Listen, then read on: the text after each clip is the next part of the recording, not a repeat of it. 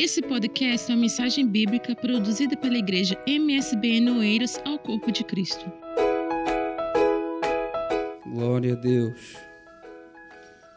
1 Samuel, no capítulo 16 e no versículo 7. Uma palavra muito conhecida de todos. Porém, o Senhor disse a Samuel: Não atentes para a sua aparência, nem para a altura da sua estatura, porque o tenho rejeitado. Porque o Senhor não vê como vê o homem. O homem vê o que está diante dos olhos. Porém, o Senhor, Ele olha para o coração. Amém? Quantos creem nessa palavra? Amém. Todos conheciam já, certamente, é? Muito conhecido. E eu queria hoje falar com vocês sobre ver o melhor das pessoas. Ver o melhor que as pessoas têm, não é? E, e, e lidar com pessoas é uma coisa tão desafiante, não é?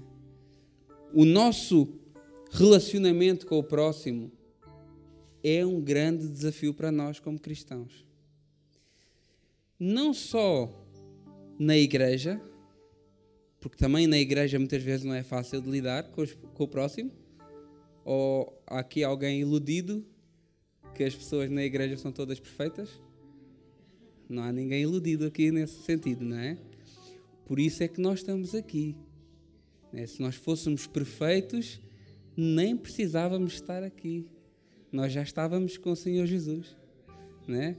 Mas nós estamos aqui porque realmente temos consciência e temos noção de que precisamos buscar essa perfeição, né? Então é esse relacionamento com o próximo é tão difícil. Por exemplo, no nosso dia a dia, nós muitas vezes deixamos trabalhos por causa das pessoas. Quem aqui já deixou um trabalho por causa de alguém? Acho que alguém já fez isso, né? Todos nós. Né? Poucas mãos levantaram-se, mas na realidade muitos de nós já, mesmo aqueles que não levantaram, eu creio que houve aí pessoas que, que já aconteceu isso, sair de um trabalho por causa de alguém que não gostava, por causa de alguém que não pá, não conseguiu interagir, não conseguiu encaixar ali, né? Ou às vezes pessoas que até isso acontece connosco, deixa de frequentar uma loja ou não vai a um determinado estabelecimento comercial, porquê? Porque não gosta da pessoa que lá está a servir. Já aconteceu com algum de vocês? Claro. A gente vai a um sítio, é maltratado, ou a pessoa não é tão simpática, ou a gente sente que nos estão a tentar enganar e deixamos lá ir. Porquê? causa da pessoa que lá está. Às vezes a, a, a, loja ou a marca nem tem culpa, mas a pessoa que lá está, por causa de eu não ter conseguido relacionar com ela, eu não, simplesmente não vou lá. O produto até é bom, até pode ser o melhor produto, mas como eu não me consigo relacionar com aquelas pessoas daquela loja, por determinado motivo, eu nem sequer vou lá. Ou então, talvez alguns de nós, eu sei que ninguém vai levantar o braço por isso, né? Talvez alguns de nós até já saiu de alguma igreja por causa de alguma pessoa. Né? Ou talvez até já pensou em sair da igreja por causa de fulano tal e fulano Y. Já, já. Todos nós, eu acho que nos passou, até, até pode, podemos até não ter saído, mas já nos passou pela cabeça. Eu vou sair daquela igreja porque aquela pessoa, aquela malta ali, é os grupinhos, é isso, é aquilo. Isso acontece. Às vezes vêm esses pensamentos à nossa cabeça. Eu, eu quero mudar, eu vou para o outro lado. Quer dizer, só se inventarem uma igreja de robôs. Senão, quando forem para o outro lado, vai acontecer a mesma coisa. Porquê? Porque as pessoas são difíceis de nos relacionar. Mas é algo tão importante, tão importante e que Deus nos deseja tanto aperfeiçoar nesse sentido, né? que Ele muitas vezes põe essas pessoas muito difíceis à nossa frente, precisamente para nós treinarmos isso. Né? Já pensaram que às vezes é um treino? Deus coloca aquela pessoa difícil ali, aquele chefe chato, aquele irmão chato, aquela para nós irmos crescendo, para nós irmos trabalhando essa nossa dificuldade em aceitar as diferenças do próximo. Né? E, e, e isso é tão importante, esses relacionamentos com o próximo, e, e, a maneira que nós olhamos para o nosso próximo é tão importante que Jesus Cristo, em Mateus 22, ele diz assim: Olha, na, na, na, realidade, Jesus Cristo estava a ser questionado ali por vários assuntos, né? Porque os doutores da lei, os mestres da lei, tinham a mania de fazer isso, tentar Jesus Cristo, vamos cá fazer umas perguntas para ver se ele é capaz de responder. E, e uma das perguntas foi precisamente essa: Ó oh, mestre, qual é o grande mandamento da lei? E Jesus Cristo disse: Quer dizer, isso para os judeus era muito vago, porque a lei para os judeus não era só os Dez Mandamentos como nós conhecíamos, né? A Torá, ou o Pentateuco, como queiram chamar, ou, ou os cinco primeiros livros da Bíblia, eles tinham 613 leis diferentes. Né? Então, aquele, aquele, aquela malta que perguntou isso a Jesus Cristo eram pessoas que sabiam da lei, conheciam, frente, trás para frente, frente para trás, o que é que dizia, o que é que estava escrito. Eles fizeram essa pergunta e disseram assim: Olha, qual é o grande mandamento da lei?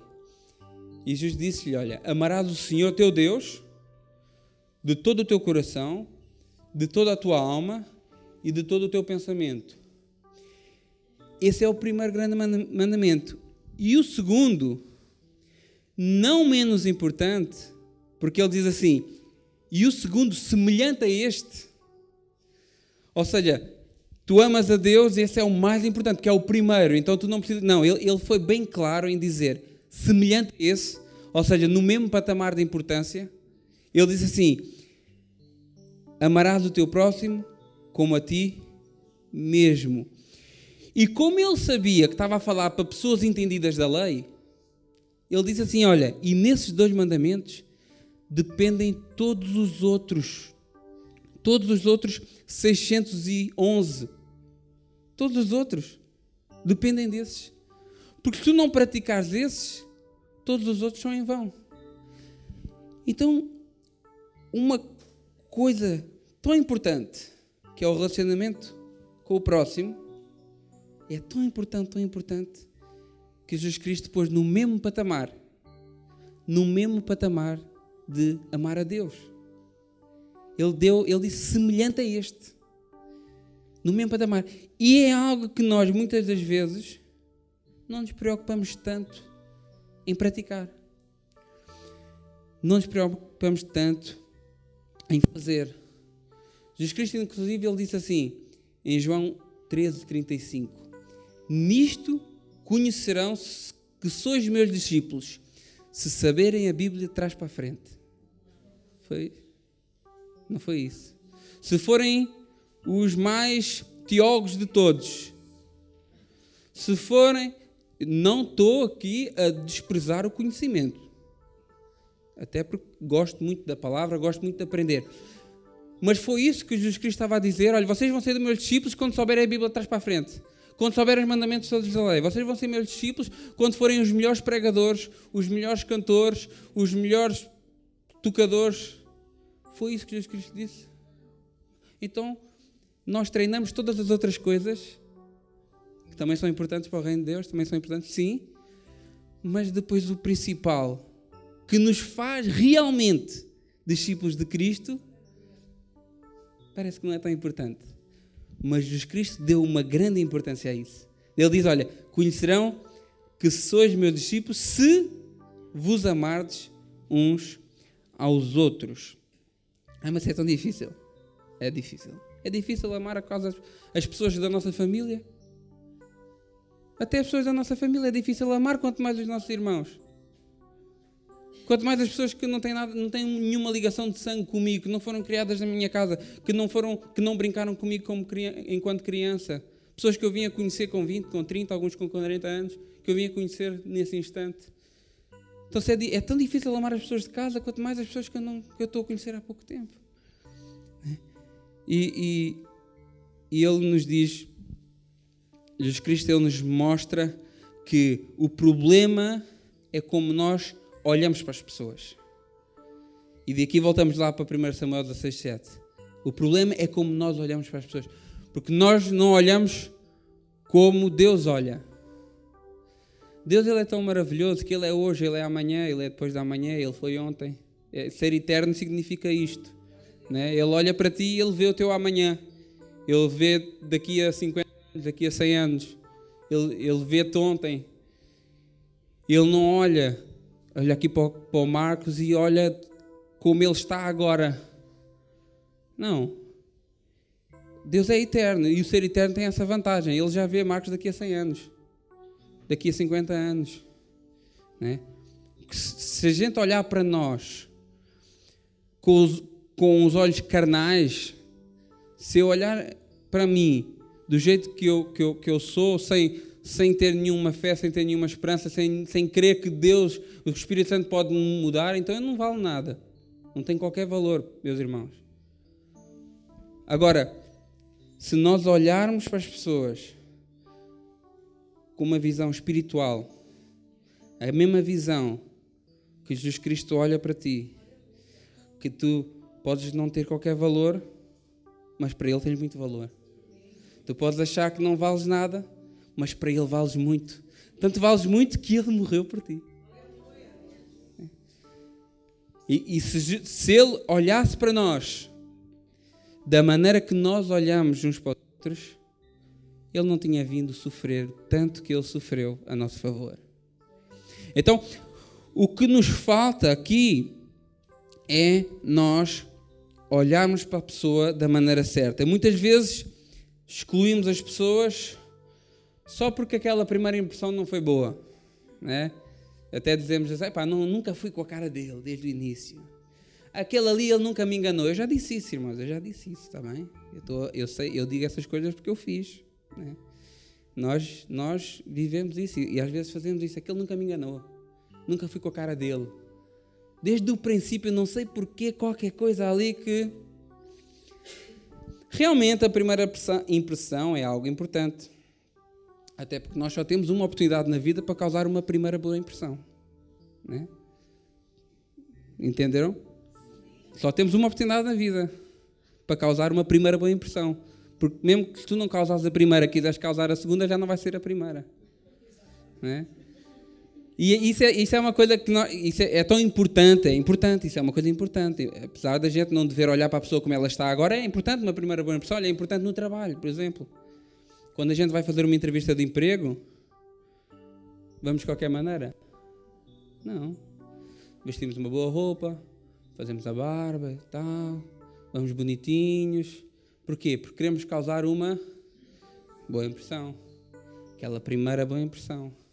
E até alguns testes que a gente faz quando as pessoas vão fazer entrevistas de emprego. Alguns testes que a gente faz para ver, para tentar, para tentar descobrir na pessoa. Deixa eu ver se eu descubro aqui algum podre na pessoa, né?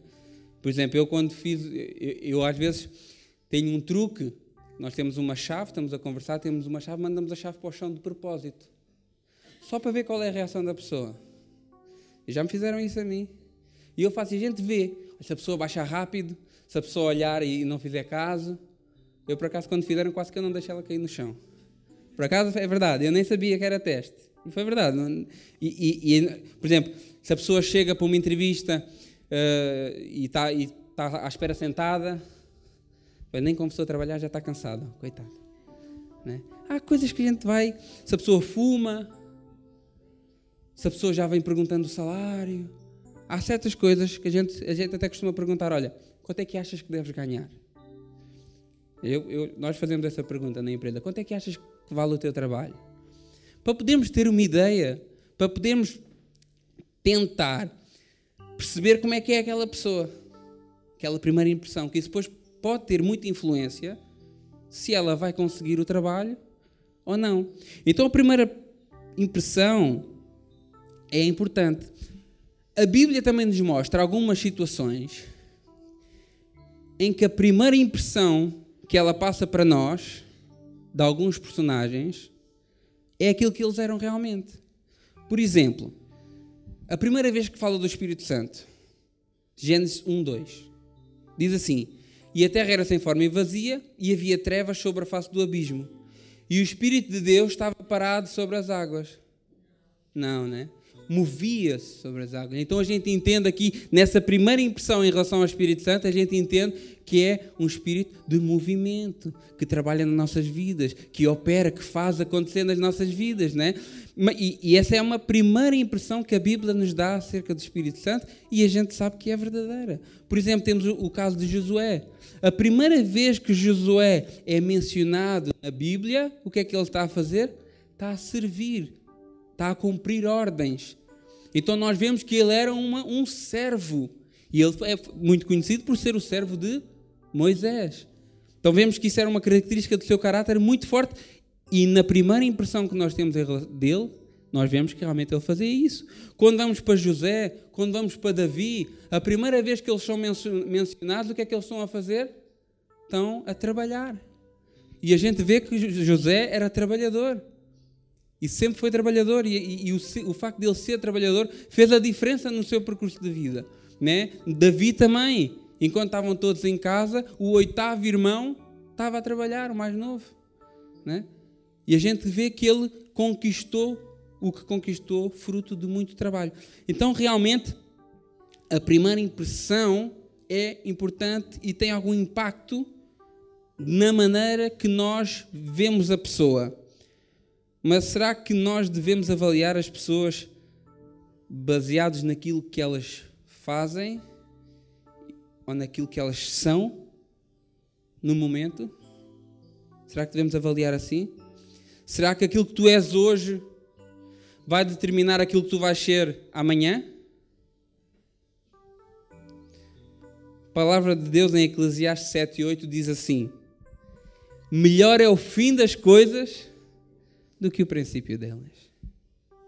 Melhor é o fim do que o princípio. Muitas vezes nós desistimos das pessoas só porque não conseguimos ver que o estado em que ela está não é o estado futuro dela.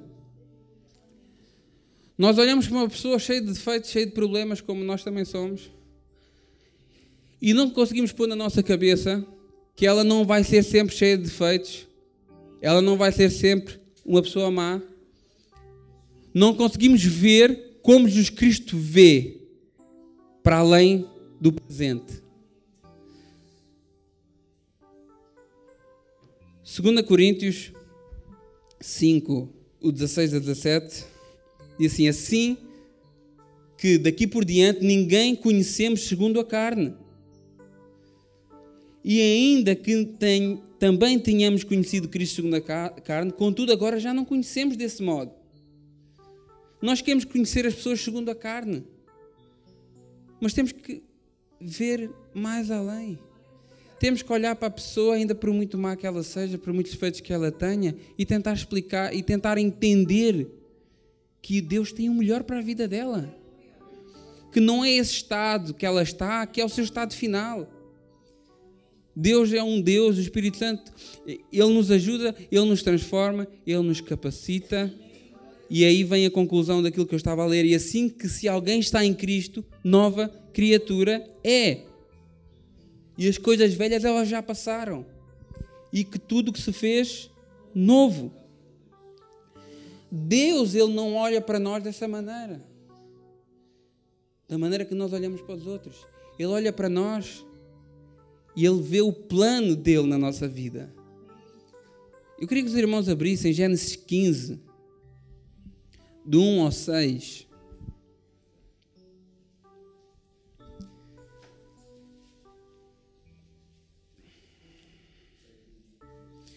E a palavra do Senhor diz o seguinte: olha, depois dessas coisas veio a palavra do Senhor a Abraão em visão, dizendo: Não temas, Abraão, eu sou o teu escudo, o teu grandíssimo galardão.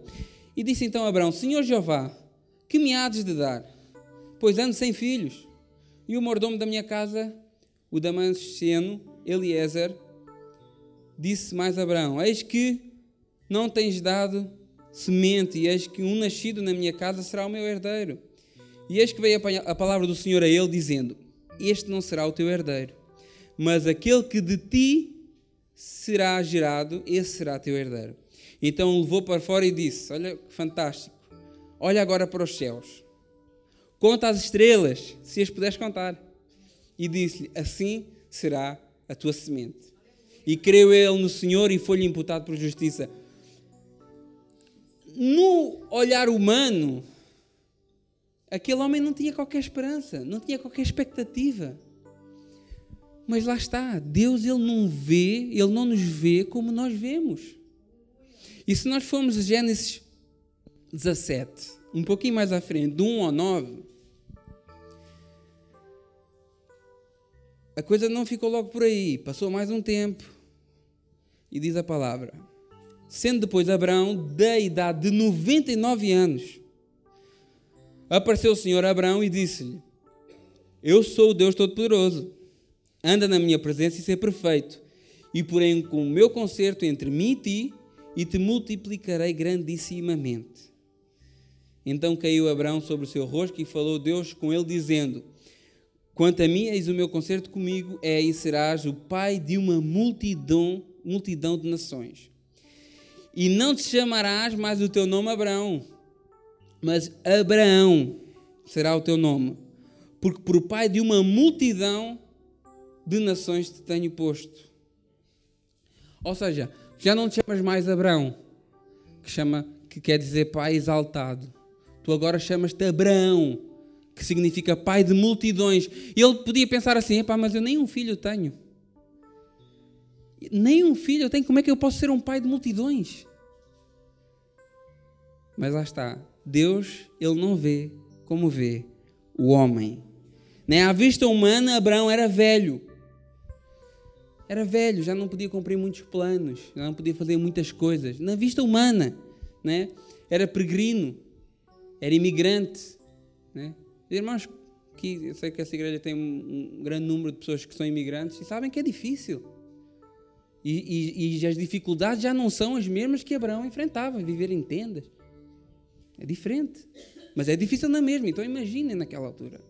Né? Ele era incapaz de ter filhos, sua mulher era estéril. Mas na visão humana, na visão de Deus, ele ainda tinha mais 76 anos pela frente. Apesar de ele não ter consciência disso, mas na visão de Deus ele tinha mais 76 anos pela frente. Ele tinha 99, mas ele ainda tinha mais 76, ainda dava para fazer muitos filhos. Só que ele sabia disso? Não. Ele não sabia disso, mas Deus sabia. Né? Na visão humana, ele era imigrante, era peregrino, andava sem terra. Mas Deus sabia que 4 mil anos depois, a sua semente estava lá como está hoje. 4 mil anos depois. Tranquilo. Não há stress para Deus, porque Ele sabe amanhã, Ele sabe hoje, Ele sabe ontem. Né? Então ele, 4 mil anos depois, ele sabia: não, a tua descendência vai estar ali como uma das nações mais evoluídas do mundo. Do mundo. Né?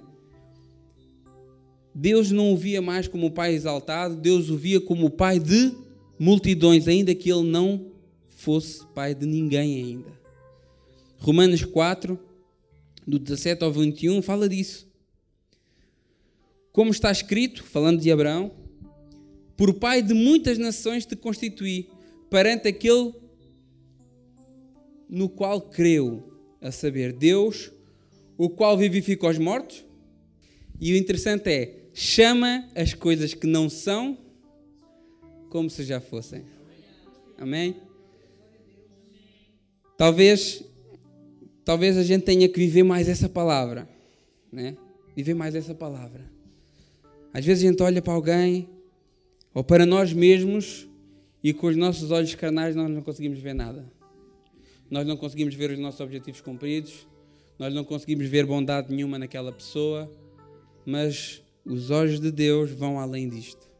Os olhos de Deus vão além disto. Jesus Cristo ele fez a mesma coisa. Mateus 4, o 18 e 19 diz assim: E Jesus, andando junto ao mar da Galileia, viu dois irmãos, Simão, chamado Pedro, e André, os quais lançavam redes no mar, porque eram pescadores. E disse: Vinde após mim, e eu vos farei pescadores de homens. Eles já eram pescadores de homens? Não eram. Mas Jesus Cristo já disse: vocês vão ser pescadores de homens. Porquê? Porque ele já via mais além. Pedro tinha defeitos, sim. Tinha muitos defeitos. Nós também temos muitos defeitos. Né? Ele tinha virtudes, tinha muitas virtudes. Nós também temos muitas virtudes. O nosso problema é que nós temos mais velocidade para olhar para os defeitos do que para olhar para as virtudes. Quando nós olhamos para alguém, nós vamos procurar já saber o que é que ele está a fazer errado. Né? Nós somos falhos, irmãos. Eu faço isso também. Muitas vezes faço isso. Peço a Deus que me mude. Muito, muito crítica às vezes. Porquê? Porque às vezes a gente está só à espera de ver os defeitos. Vamos ver onde é que ele vai cair. Vamos ver onde é que ele vai cair, que é para depois dizer, avisei-te, eu disse, não sei o quê. Ou então não dizer nada, comentar com o próximo, que ainda é pior. É? Vamos ver, vamos observar. E, e, e é uma, uma, uma frase que eu não sei de quem é, e não sei se é minha, se não é, não faço ideia. Não existem pessoas que não prestem. O que existe é pessoas que estão no lugar errado. Né? Vamos dar um exemplo de uma pessoa que está aqui a cantar. Ele não sabe cantar. Não é o que acontece que a gente tem um grupo de louvor abençoado. Mas imagina está aqui a cantar e não sabe cantar. Aquele, aquele, aquele cantor não presta. Aquela pessoa não presta. Não, não é que ela não presta, não é para aquilo. Não é que ela não presta, está no sítio errado. Está aqui uma pessoa a dançar, mas ela não sabe dançar, não, não presta. Não é que ela não presta, está no sítio errado. Ontem nós fomos jantar um sítio, almoçar a um, um, restaurante. É verdade que já íamos um bocado assim mais adiantados na hora, mas ainda, ainda era hora de almoço. E a gente chegou lá no restaurante, o rapaz, olha, não há isso, não há isso, não há aquilo, não há aquilo, se quiserem aquilo vai demorar muito tempo. Olha, isso é verídico, irmãos. E, e, eu, e, eu, e na altura nós até criticámos, até falamos, fogo, esse rapaz pá, não presta para nada. Mas não é que ele não presta, ele está no sítio errado. Talvez aquela profissão não é para ele. Mas isso não quer dizer que ele não tenha valor noutra coisa qualquer mas não empregado mesa. Mas não empregado de mesa. Mas isso não quer dizer que ele não preste. Por isso é que eu digo, não há pessoas que não prestam, há pessoas que estão nos sítios errados. Talvez uma pessoa que não presta a ser empregado de mesa, pode ser um excelente empregado de balcão. Ou que não presta a ser empregado de balcão, pode ser um ótimo engenheiro, um ótimo médico, se qualificar para isso. As pessoas às vezes estão é nos sítios errados e nós quando olhamos para a pessoa, nós vemos, ela, numa determinada situação, numa determinada circunstância, nós já rotulamos a pessoa, aquela pessoa não presta. E não pensamos que talvez ela está no sítio errado. Jesus Cristo ele valorizou as virtudes de Pedro, como valoriza as suas virtudes. E faz de Pedro, e faz de si, e faz de mim um grande homem. Né? A palavra de Deus em Isaías 55, do 8 ao 9, diz: Olha, porque os meus pensamentos não são os vossos pensamentos, nem os vossos caminhos os meus caminhos, diz o Senhor. Porque assim como o céu são mais altos do que a terra, assim os meus caminhos são mais altos que os vossos caminhos, os meus pensamentos mais altos que os vossos pensamentos. Né? Efésios 3,20 também diz: Olha, aquele que é poderoso para fazer tudo e muito mais abundante além daquilo que pedimos ou pensamos, segundo o poder que em nós opera. Então nós, nós reduzimos o poder de Deus. Porque se uma pessoa é tão má, será que Deus não pode transformar a vida daquela pessoa e ela ser uma pessoa boa? Se a pessoa é tão desprezível, se a pessoa ela, ela é tão inconveniente, será que Deus não pode transformar aquela vida? E torná-la uma bênção. Todas as pessoas têm alguma coisa de bom. Todas as pessoas têm alguma coisa de bom. Às vezes precisam de um empurrãozinho. Precisam que a gente lhes diga. Porque nós só apontarmos o dedo às coisas más que a pessoa tem e não elevarmos as coisas boas, até porque o, o bem, nós sempre ouvimos isso, né? O bem sempre vence o mal. Então, se nós elevarmos as coisas boas que a pessoa tem, naturalmente as más vão ficando para trás a pouco e pouco. Não é que ninguém muda de um dia para o outro. Investimento nas pessoas.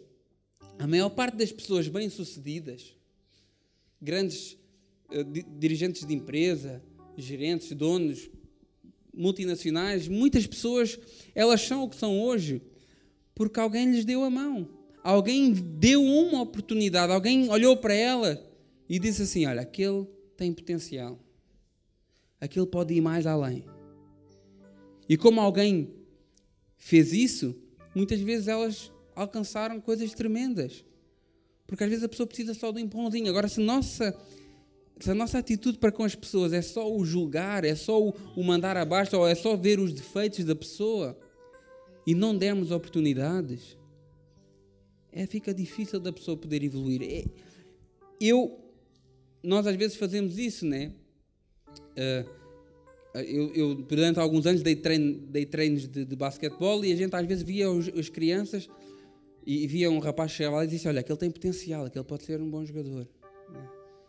Às vezes no trabalho também chega um rapaz ou um, um funcionário novo: Olha, este tem potencial para, para poder ser um, um dia um gerente ou chefe de turno. E a gente investe nas pessoas. Né? A gente investe nas pessoas. Às vezes somos desiludidos. Mas é porque a pessoa não tinha o potencial? Não, é que se calhar o potencial dela não era para aquilo ali. Era para outra situação, no outro lado. Então às vezes ficamos tristes, iludidos, mas pessoa continua a ter o seu potencial. Se calhar não é aqui, é no outro lado. No reino de Deus é uma coisa tão boa para nós que todos têm potencial. Né? Quando falamos na nossa vida secular, nos trabalhos, nos ministérios, às vezes uns têm potencial para umas coisas, outros têm potencial para outras. Agora, para o reino de Deus, para a salvação, todos têm potencial. Então, quando você olha para alguém, nunca olhe para alguém e dizer assim: olha, esse está condenado, esse está perdido, esse é um perdido, esse é um, um vai queimar no inferno. Não. Olhe para a pessoa e veja que ele tem potencial. Olha, Timóteo 2, 1 ao 4 diz assim: Olha, moeste depois, antes de tudo, que se façam deprecações, orações, intercessões e ações de graça por todos os homens. Todos os homens, bons e maus. Por reis, por todos que estão em eminência, para que tenhamos uma vida quieta e sossegada em toda a piedade e honestidade, porque isto é bom e agradável diante de Deus nosso Senhor, que quer que todos, todos, todos os homens se salvem e venham ao conhecimento da verdade.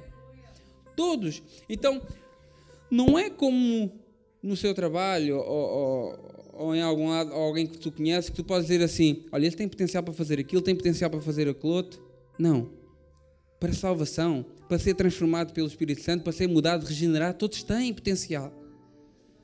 Todos têm potencial, todas as pessoas, porque Deus quer que todos, todos se salvem.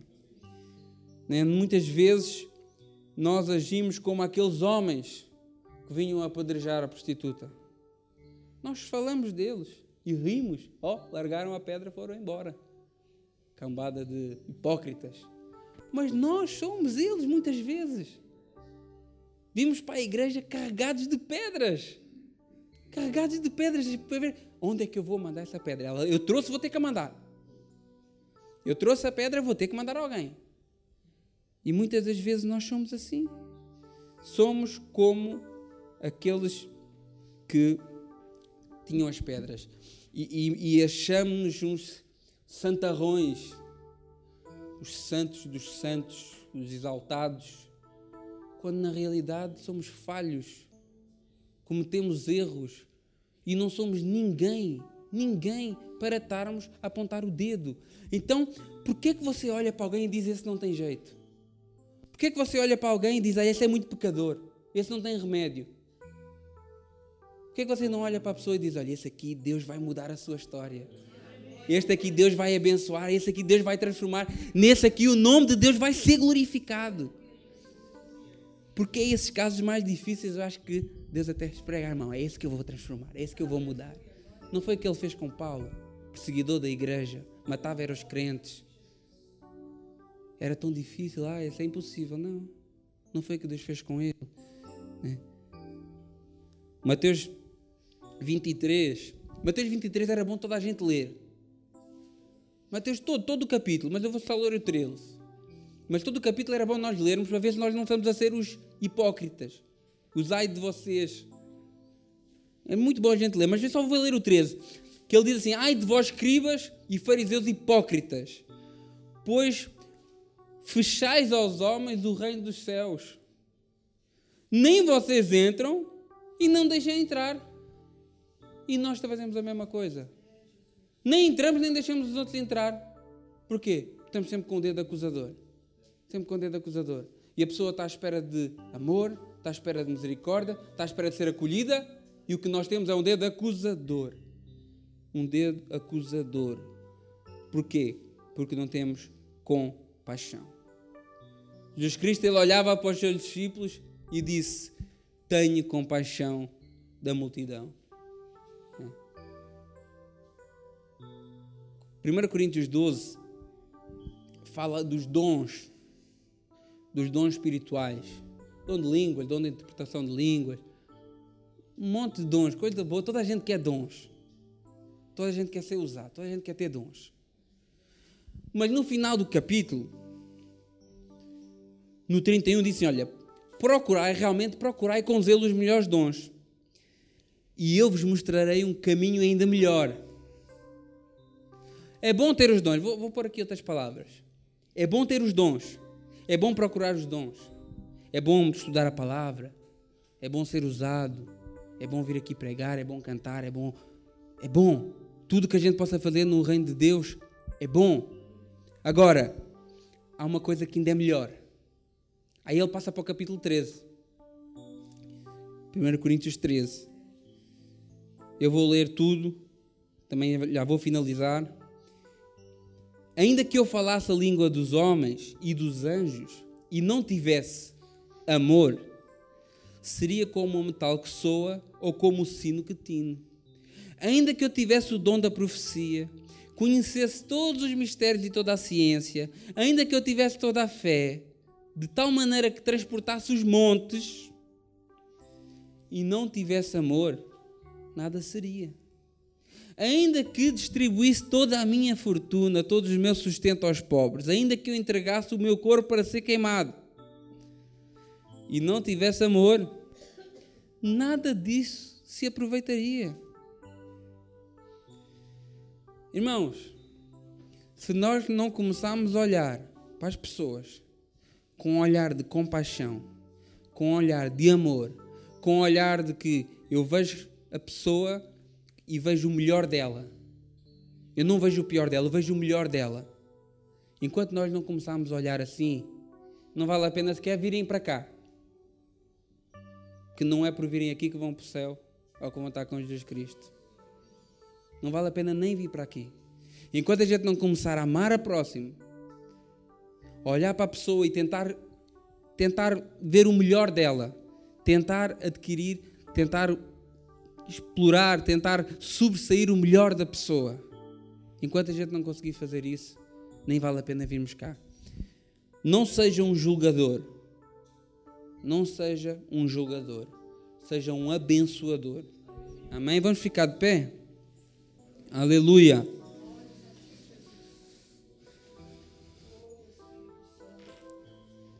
A palavra do Senhor, ela tem me incomodado para isso tem me incomodado para isso, para amar mais. Amar mais as pessoas, preocupar mais com as pessoas. Não olhar para as pessoas sempre com aquele olhar de julgar, de ver onde é que ela vai cair, de ver onde é que ela vai errar. A palavra do Senhor tem-me confrontado para isso. Olhar para as pessoas como Deus olha para nós. Deus olha para nós e Ele vê todo o nosso potencial. Ele olha para nós e vê tantas coisas boas, tantas tantas bênçãos que nós podemos adquirir e ser abençoadores para os, para os outros.